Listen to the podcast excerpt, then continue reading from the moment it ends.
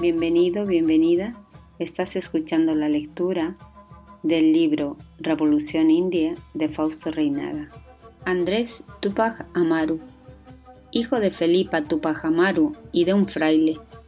Nació y se crió en el hogar de los esposos Pedro Mendigure y Cecilia Tupac Amaru, prima hermana de José Gabriel. Andrés era un bellísimo joven de 18 años cuando le tocó actuar.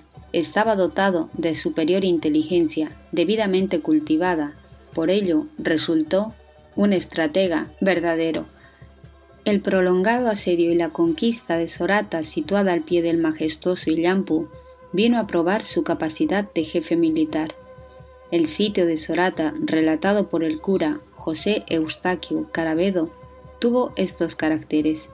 Por el espacio de tres meses se vio rodeada por 20.000 indios, la población española, debido a la escasez de víveres, comió carne de mula, perro, gatos, ratones y otros animales inmundos. Los comandantes de Sorata, Gregorio Santalla y José Pinedo, se pusieron en contacto con Andrés Tupajamaru con el fin de evitar la toma violenta de la ciudadela por el Inca, pero descubierta la traición fueron muertos ambos. Pinedo, que había intimado con el joven jefe indio, comió varias veces en el campo enemigo demostrándole admiración y cariño a Andrés. Teniendo ganada su confianza, pensó matarle, y a cuyo fin llevó consigo pistolas, y habiéndosele caído una de ellas al suelo, fue descubierto en su plan criminal. Cuando Andrés gritó Traición, traición, salieron los indios y antes de que José Pinedo y Gregorio Santalla cabalgaran a sus caballos para escapar, los indios los atraparon y los mataron. La perspicacia de Andrés Tupajamaru se impuso a la superioridad de las armas enemigas. Mandó construir represa y desvió hacia ellas las aguas de los ríos Chilcani, Quilimbaya y la Catia. El 5 de agosto de 1781 las huestes de Andrés se adueñaron de Sorata. Después de los incendios y saqueos, el joven inca al lado de su esposa, Gregoria Pasa, hermana de Julián Tupac Katari, tomó asiento en la entrada del templo y ordenó que salieran los asilados del interior.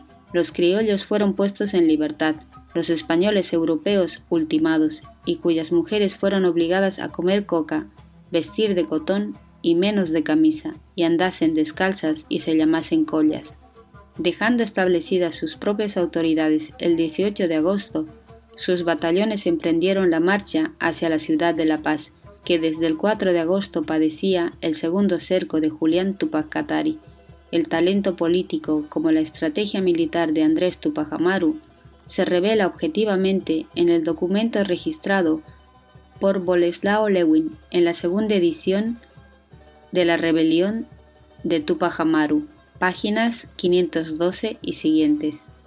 Edición que contiene la descripción histórica más completa de la génesis de la rebelión Andrés se dio cuenta del enorme valor político que significaba la adhesión de los criollos a la causa del Inca. Por ello, recurrió a los medios más sutiles para atraerlos. Vamos a concluir esta brevísima relación refiriendo la palabra de un testigo presencial, el cura Pacheco. Se trataba de una entrevista entre el coronel Ramón Arias y Diego Cristóbal Tupajamaru para firmar la paz. El jefe supremo de los indios, temiendo una emboscada, no quiso pasar al campo realista sin obtener antes la confirmación de que las armas de los soldados españoles no estaban cargadas. Se atrevió a ejecutar semejante tarea peligrosa Andrés Tupajamaru, de quien habla el citado eclesiástico en la siguiente forma.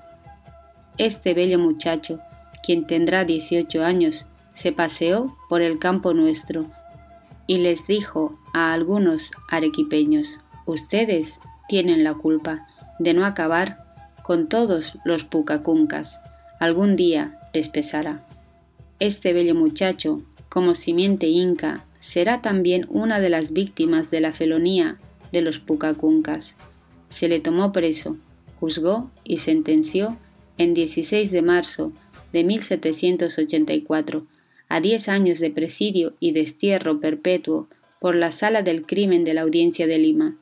Y el 13 de abril, después de infinitos padecimientos en los calabozos limeños y cargados de cadenas fueron hacinados en las inmundas cubiertas de los navíos de guerra el peruano y San Pedro de Alcántara, que los transportarán a España. Durante la travesía hubo naufragio, en que murieron 18 de los 29. El naufragio se produjo en Peniche, Portugal. Andrés murió ahogado y Fernando, el hijo menor de José Gabriel Tupac Amaru, habíase salvado del siniestro. En el próximo capítulo, el virrey Tupac Katari.